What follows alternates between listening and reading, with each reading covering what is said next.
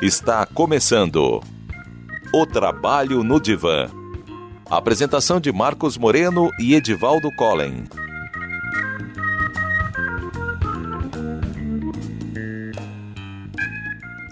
Sejam bem-vindos ao programa sobre finanças comportamentais do Trabalho no Divã. Durante o programa, vamos entender qual é a contribuição do entendimento do comportamento em nossas decisões sobre finanças. Por que tomamos decisões que nos prejudicam e corroem o nosso futuro financeiro? Como nossas escolhas presentes e padrões de vida atuais podem contribuir ou prejudicar o nosso futuro? Afinal, qual é a natureza humana? Somos racionais ou irracionais? Se observarmos o mundo que estamos construindo, com pessoas morrendo de fome e sérios problemas de obesidade, juntando com desperdício de até 50% da comida produzida, a humanidade desde sempre criou e sustentou guerras para lucrar com as mesmas e incontáveis vidas na história e até os dias atuais que são perdidas em nome de Deus, dinheiro ou poder, não necessariamente nessa ordem. Poluímos o solo e a água, o ar, a pontos sem precedentes na humanidade e somos incapazes de se organizar e fazer valer os protocolos como o ECO 92, Kyoto, Antártica. Pensando individualmente, comemos demais, bebemos demais, gastamos demais, perdemos tempo demais, procrastinamos, somos educados com quem não gostamos e tratamos mal quem nos ama gastamos água em excesso quando é rateado pelo condomínio, fumamos, digitamos e atendemos o celular enquanto dirigimos. Dirigimos depois de beber, mantemos luxo para ostentar o que não temos, pagando juros escorchantes dos empréstimos e, e, somos, e somos, por exemplo, sedentários. Imagino que nem todos esses comportamentos irracionais você se identificou, mas será que nenhum desses comportamentos você cometeu nos últimos tempos? Um dos pressupostos dos economistas e especialistas em finanças, é, e principalmente a sua autopercepção, ou seja, a sua autoimagem inconsciente, pressupõe que você é um ser racional e que, portanto, sempre tomará decisões que sejam vantajosas a você no curto, médio e longo prazos. E este pressuposto te afasta de duvidar dos seus instintos e intuições. Se a natureza humana então é um ser altamente racional, nós não estaríamos na situação que estamos como humanidade e nem como a maioria está como indivíduo. Você sempre quer ser mais esperto do que os demais, tenta ganhar dos demais sempre da mesma maneira, criando um efeito manada em finanças.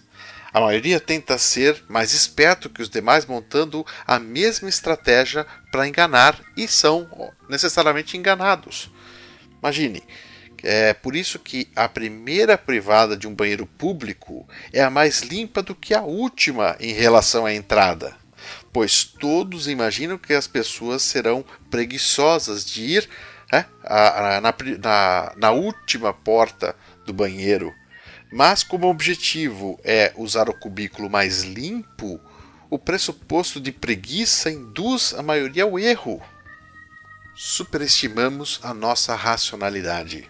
E isto custa à maioria das pessoas um futuro financeiro melhor do que as próprias condições que cada um apresentam.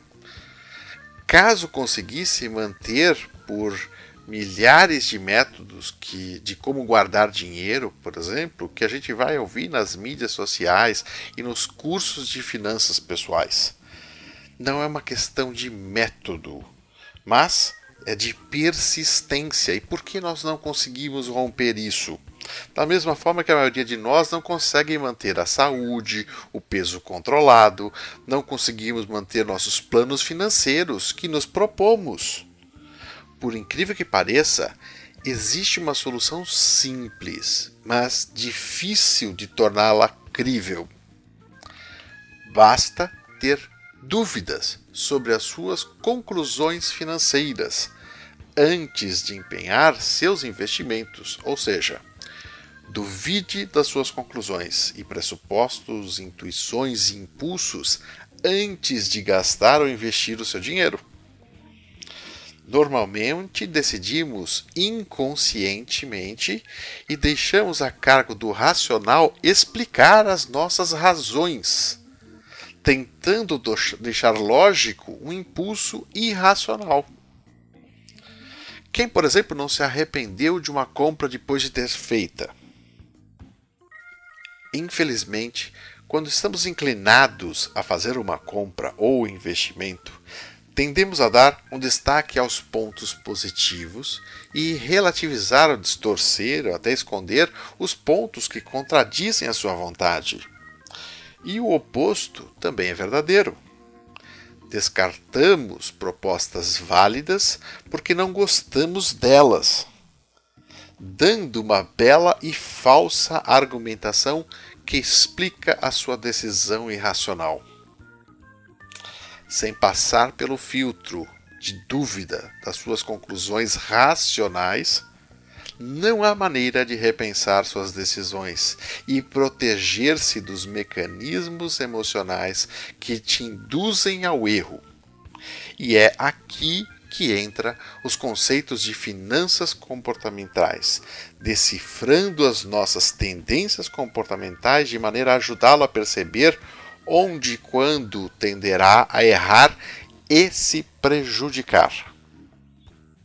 E não se esqueça de duvidar, checar e ter bons conselheiros que possam destacar as falhas em seu projeto e investimentos. Uma boa semana. Você está ouvindo O Trabalho no Divã.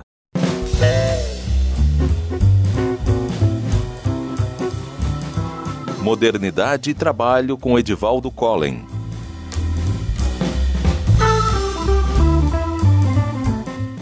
Olá, pessoal. No último programa, é, nós vimos que as emoções são fortes componentes motivadores de nossas decisões. Então, a gente pode considerar que a parte racional de nossa mente, que é responsável pelo planejamento e análise das possibilidades, não é a mesma responsável pelo que sentimos. Então a gente pode pensar racionalmente sobre uma coisa, mas a gente precisa de um empurrãozinho que é irracional para a gente seguir por algum caminho. O Antônio Damasio, que é um famoso neurocientista português, ele vai dizer que as nossas emoções são marcadores biológicos que dizem o que a gente quer. Então, se a gente considerar que nem sempre o que nos leva a uma decisão é algo racional, a economia tradicional não poderia prever as nossas atitudes seguindo o modelo em que as pessoas faziam sempre as melhores escolhas para elas. E é aí que entram as finanças comportamentais, ou economia comportamental, que, juntando economia e psicologia, né, é, eles vão passar a considerar as influências emocionais, cognitivas e sociais sobre o comportamento econômico das pessoas. A gente poderia ter um programa inteiro, ou até vários, sobre essas influências é, em nossas escolhas. Mas pelo tema de hoje, a gente vai se ater às finanças comportamentais e trabalho. Na verdade, essa relação raramente é feita, inclusive pelas próprias empresas que seriam as maiores interessadas. O que a economia comportamental nos mostra, através de vários estudos, textos e estatísticas, é que esperar que as pessoas tomem as melhores decisões, ditas racionais, para elas, só vai levar à frustração. Então, quando uma empresa faz o seu planejamento macro ou microeconômico baseando-se nas projeções de economistas ou institutos que só consideram o caráter racional da economia, ela tende a confiar demais nas suas previsões. E o resultado disso é que as metas acabam se tornando muito otimistas. E se a gente considerar que o próprio relatório anual do Banco Central sobre a projeção do PIB tende a errar constantemente, apontando para um crescimento muito maior do que ocorre na verdade, como é que as empresas vão poder acertar se elas se baseiam nele? E se toda essa experiência e informações que os dados transmitem para a gente não impedem que esses erros se repitam, a gente pode falar que as próprias empresas que prezam tanto pelos números e estatísticas, elas não são lá um grande exemplo de racionalidade. E como que isso vai influenciar no trabalho? Se a empresa não considera a irracionalidade do mercado, ela pode fazer essas projeções demasiadamente otimistas. Ela pode, por exemplo, considerar que as vendas é, terão um aumento expressivo ou desconsiderar a inadimplência de vários dos clientes. Quem sofre com isso é principalmente o funcionário, que tem que bater aquelas, aquelas metas irrealisticamente otimistas. E se os números indicam que podemos vender mais 5% no próximo ano, a culpa vai recair sobre aqueles que não passam dos 3%.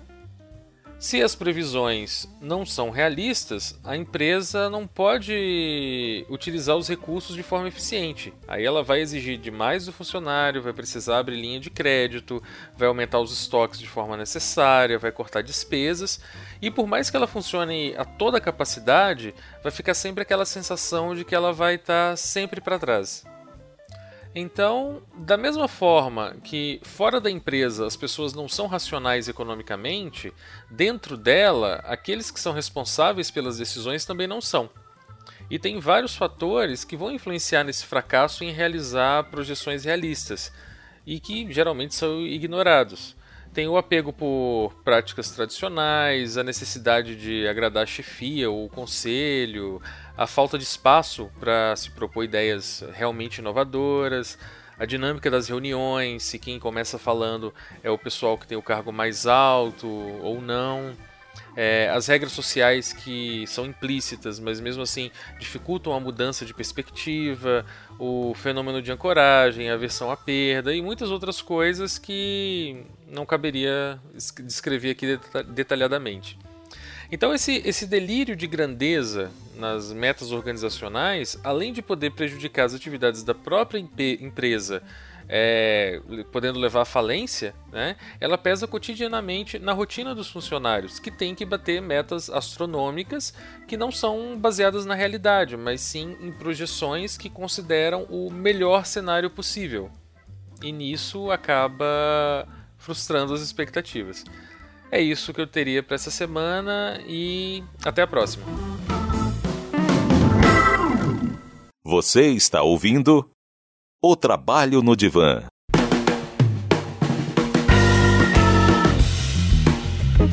Neurociência e Trabalho com Marcos Moreno.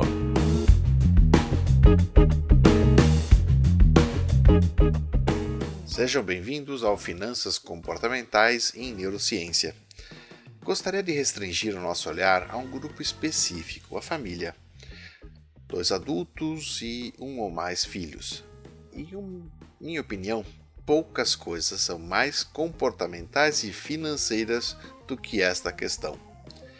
Quais são as prioridades de cada um dos membros da família? Será que alguém consegue persuadir os demais para convergirem a um objetivo comum ou cada um tem um objetivo diferente? É cada um por si ou se ajudam? Existe transparência ou omissões e desconfianças? Existe um planejamento financeiro ou um sorteio para decidir quais contas serão pagas e quais vão ser empurradas com a barriga? O padrão de vida é compatível com a renda familiar ou vivem de ostentação? Poupam têm planos de longo prazo ou vivem somente o momento? Cada resposta forma a miríade que caracteriza o perfil de finanças comportamentais da sua família. Se dissermos que existe um modelo pronto com 10 passos para tornar-se uma família rica, no máximo 2% das pessoas que tiverem contato com o método terão sucesso, pois cada solução é adequada a um pequeno grupo somente. Desta forma, deveríamos, ao invés de elaborar soluções específicas ou buscar modelos prontos, estudar a família, fazer perguntas e responder sinceramente para cada uma das questões iniciais desse podcast, chegando a um diagnóstico que contemple todos. Se alguém tentar impor um modelo que só uma das partes esteja contemplado, com certeza falhará. Se os objetivos individuais de cada membro não estiverem claros e o que cada um considera que deveria ser o objetivo coletivo da família, também falhará. Se cada um não tiver disposto a pagar um preço por esse objetivo, ou seja, abrir mão de esforço e da satisfação do hoje por um futuro melhor, falhará novamente não existe almoço grátis. Descobriu-se que o medo de perder é mais forte do que a possibilidade de ganhar. Desta forma, não satisfazer as expectativas dos filhos corre o risco de ser visto como um fracasso. Geralmente sangra o caixa familiar até que o rotativo do cartão e o cheque especial destruindo o futuro financeiro né, e a estabilidade da família. Mas esta realidade só modifica se todos aprenderem a lidar com seus medos e frustrações, assim como lidar com as chantagens emocionais que precedem o aprendizado. Um sinal de maturidade emocional é saber adiar a satisfação em função de questões de maior relevância.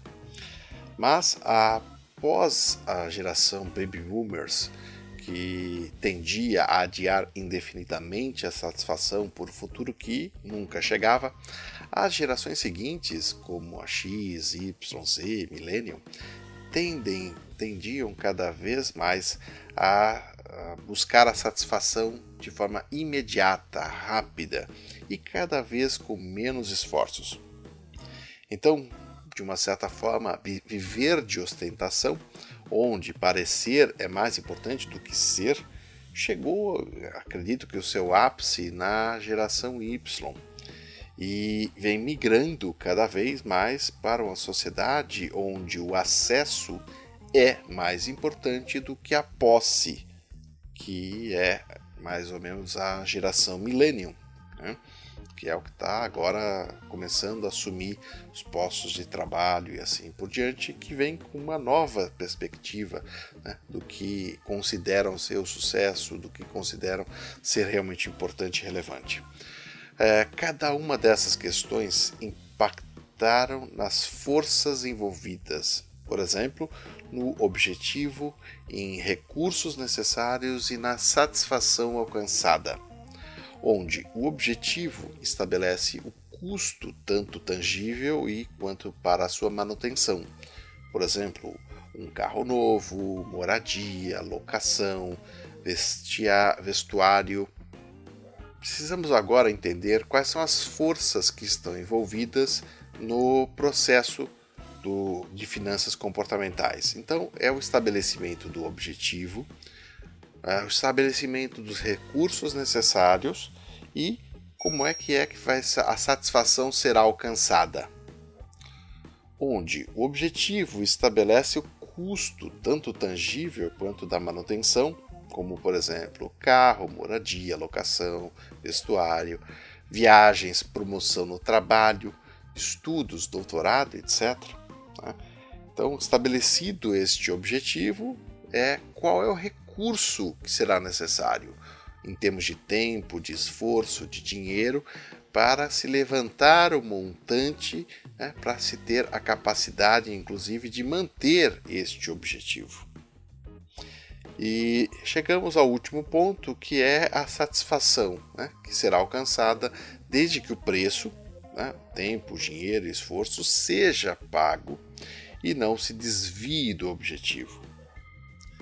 Ter o prazer de alcançar sozinho, né, ou com a sua família, os seus sonhos, os seus objetivos, sem dúvida nenhuma, é uma das maiores máximas que as finanças comportamentais podem estabelecer. Mas, né, sem dúvida nenhuma, a conversa, o diálogo será algo realmente importante para a sua família. Um grande abraço e até a próxima semana.